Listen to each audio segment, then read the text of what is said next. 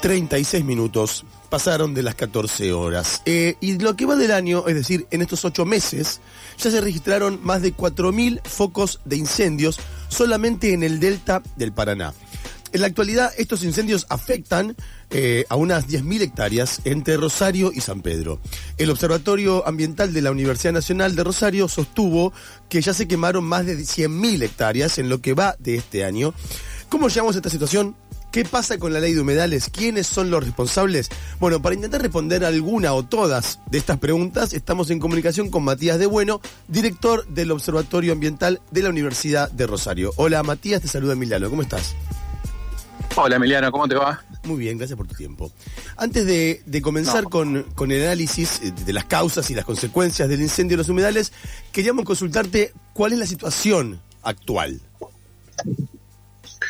Actualmente había mermado un poco el fuego en eh, bien enfrente a la ciudad de Rosario, no así eh, en la zona de frente a San Nicolás y San Pedro, que se sigue trabajando. Y, mm, eh, y recién cuando estábamos acá viendo justamente hacia el lado del río, veíamos cómo se encendían nuevos focos de incendios. Ok. Matías, ¿cómo, ¿cómo estás? Natacha te, te saluda. ¿Sabes qué? Hay algo. bien, hay algo muy particular del tema de, los incendios en los humedales que tiene que ver con que empezamos a, tener conocimiento de esto hace tres años que se instaló por ahí más mediáticamente qué es lo que estaba sucediendo con la quema en, los humedales. Y hay algo que nos llama la atención que tiene que ver con las responsabilidades en estos incendios, ¿no? Como, ¿qué, qué pasa con las personas que, que tienen que ser denunciadas, sancionadas y la, la, pregunta es, ¿qué sabemos acerca de, lo que está sucediendo hoy en el Delta del Paraná? ¿Quiénes son los responsables? ¿Cómo llegamos a, tener conocimiento de esto? Bueno, ese es un punto álgido y muy importante lo que estás planteando, porque independientemente de quien va y prende el fuego, eh, que, tendría la autoría y una responsabilidad penal, o quien lo mande a prender el fuego tendría una responsabilidad penal, existen responsabilidades desde el punto de vista también ambiental y civil que tiene que ver con titulares registrales de eh, los terrenos que, por donde pasa el fuego, por una cuestión de responsabilidad objetiva, y existe también una responsabilidad superior eh, que tiene que ver con las autoridades de aplicación y con eh, las, cabezas de las provincias que están involucradas de, emergencia, que son Santa Fe, Entre Ríos y Buenos Aires, y también la, el Ministerio de Ambiente de la Nación, que a mi entender son los principales responsables de eh, resolver este problema. Claro, como que hablas de, de muchas escalas, ¿no? Eh, en, en tema de, las responsabilidades, hoy a, la, hoy a la mañana escuchaba que, bueno, que algunas de las personas dueños de estos campos, por ejemplo, aparece la familia eh, Bagio, ¿no? De que producen el, jugo que, que, casi todos conocemos, digamos, se sabe, se conoce acerca de, de, cuál es el accionar, el accionar, perdón, de esta familia. Ahora, ¿qué es lo que falla ahí? ¿La justicia, la política? ¿Qué, qué es? O sea, ¿cómo, cómo esa persona sigue eh, teniendo en cuenta que lo mencionábamos al principio, ¿no? Son 100.000 hectáreas eh, quemadas. Bueno, acá fallaron los tres poderes del Estado, o sea, si es quien falla.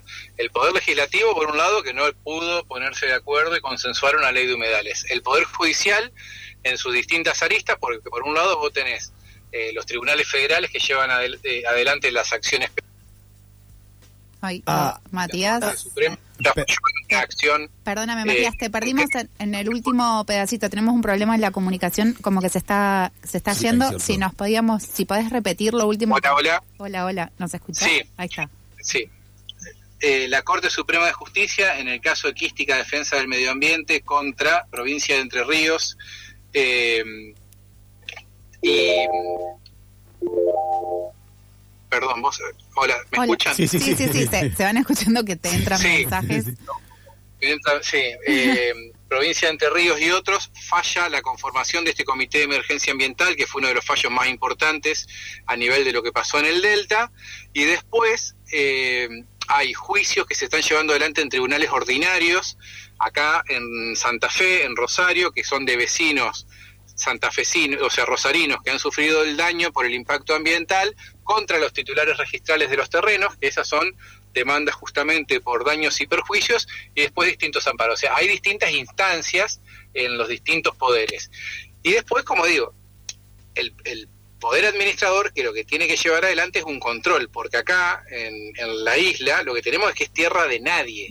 Acá terminaron de resolver o de controlar incendios eh, el día lunes a la noche, martes a la mañana, unas 2.500 hectáreas que estaban encendidas enfrente de Rosario, y hoy ya estamos viendo cómo empiezan a prenderse de a poco pequeños focos de incendio. Y no hay nadie, y estamos, y son las 3 menos cuarto, y, no cae nadie encima de la gente que está prendiendo fuego acá enfrente. O sea, ustedes están viendo que esto está sucediendo, están viendo que hay personas prendiendo fuego. Estamos viendo columnas de humo que salen cada 15, 20 metros. Eh, como que o sea, van encendiendo, se ve desde acá, desde enfrente de la costa. Entonces, ¿cómo no va, por ejemplo, la prefectura enviada por la nación y captura a quien en este en este momento está, encendiendo fuego? Hay algo que, que sobrevuela a, toda esta problemática que tiene que ver claramente con los intereses no ambientales ¿no? Que, existen en relación con eh, los humedales, porque básicamente primero es por qué se prenden fuego estas tierras y por qué existe tanta desinteligencia o directamente, bueno, eh, tratar de no prestar atención a lo que está sucediendo. ¿Qué interés hay por detrás? Está bueno decirlo para que, bueno, quede bien claro, Qué, es lo que está pasando.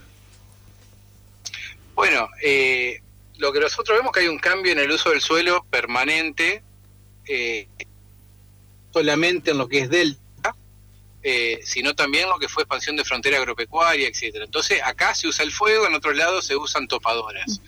Y mayormente se habla de emprendimientos inmobiliarios, ganaderos o agrícolas. Ok. Matías, ¿y ¿por qué, no? ¿Por qué no se, no se resuelve la situación? Y lamentablemente eh, o hay una necesidad resolverla o hay una discrecionalidad y, no, y se pretende no hacerlo. Matías, te quería consultar, eh, más allá de, bueno, del por qué y, estos intereses que, estás eh, expresando, es, bueno, ¿qué, qué consecuencias nos genera la destrucción de, del ecosistema, ¿no? De, los humedales. ¿Qué, cuáles, ¿Cuáles son las consecuencias?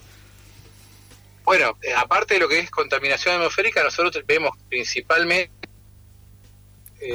la pérdida de un humedal que presta enorme cantidad de servicios ecosistémicos a más de 15 millones de personas, eh, servicios ambientales como eh, agua, transporte, control de inundaciones, eh, la pérdida de flora y fauna y por supuesto el incendio de un enorme sumidero de carbono y que es el gran pulmón verde de toda la región mm, región centro de nuestro país. hay algo que, que pasó hoy, que es que Cabandier tuiteó eh, una foto, ¿no? Desde el Ministerio de Ambiente, diciendo acá se ve, se identifica una persona prendiendo fuego. Fin. ¿Hay algún tipo de avance respecto de eh, responsabilidades? Vos decías que hay causas abiertas, por ejemplo, respecto a esta actualidad. No hay, no hay nada sobre lo que se esté avanzando hoy, hoy, ahora. Mirá, no, no hay avances en este sentido. Y la verdad que Cabandier eh, diciendo eso queda ridículo, porque él es, la principal autoridad de aplicación de la nación en este sentido, no solo per se porque es el ministro de Ambiente, sino además porque así también lo definió la Corte Suprema en su momento. O sea, si está viendo... ¿Me, escuchan? sí, sí, sí. sí si estás viendo que están encendiendo el fuego y bueno, tenés que mandar las fuerzas de seguridad para para que lo, para que lo frenen. O sea, yo siempre grafico esto. Vos me decís, eh, si hay un niño que está parado en la calle y hay una persona que le está tirando veneno en la cara y hay un gendarme en un terreno provincial, ¿qué va que el gendarme no tiene competencia para intervenir? claro, claro. es, lo mismo. Es, muy, es muy tremendo lo, lo, que está sucediendo y, y también es muy tremendo que se presentaron 20 proyectos para, para proteger a los humedales, ¿no? El último en marzo de, de este año, ya que el anterior había perdido estado parlamentario en diciembre del 2021. Te quería consultar primero, bueno, ¿qué piensan desde el Observatorio de Ambiente de, Rosario eh, sobre el último proyecto presentado? Y bueno, si, si hace falta algo más más allá de, la ley de, humedales? O sea, ¿qué otras políticas públicas ambientales se pueden llegar a tomar para mejorar esta situación? Bueno, eh, para mí la presentación del último proyecto es simplemente dilatar el tema porque ya había proyectos consensuados entre todos los, los legisladores de, los distintos partidos políticos.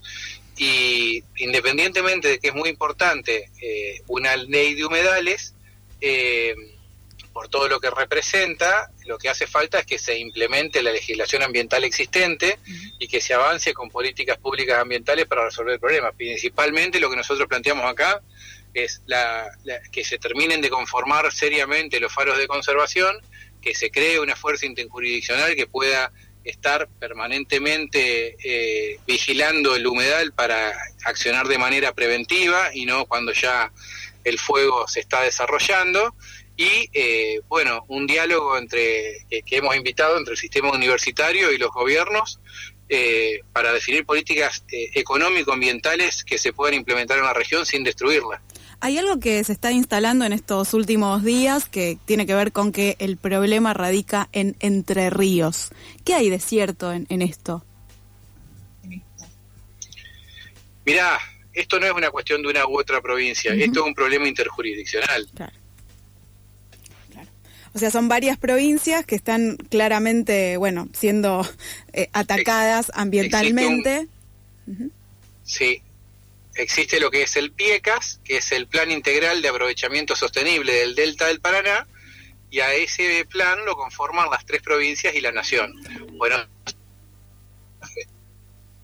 Estamos ah. teniendo algunos problemas de, comunicación. Sí, lo que pasa es que vos sabés que me están llamando ah. permanentemente, evidentemente hemos cruzado notas. Bueno, bueno, eh, Matías, entonces nos, nos mantenemos en contacto por cualquier cosa y seguimos la comunicación, así quizás en otro momento te podemos seguir consultando acerca de, de la problemática en los humedales y claramente todo lo que tiene que ver con las responsabilidades gubernamentales, estatales y demás.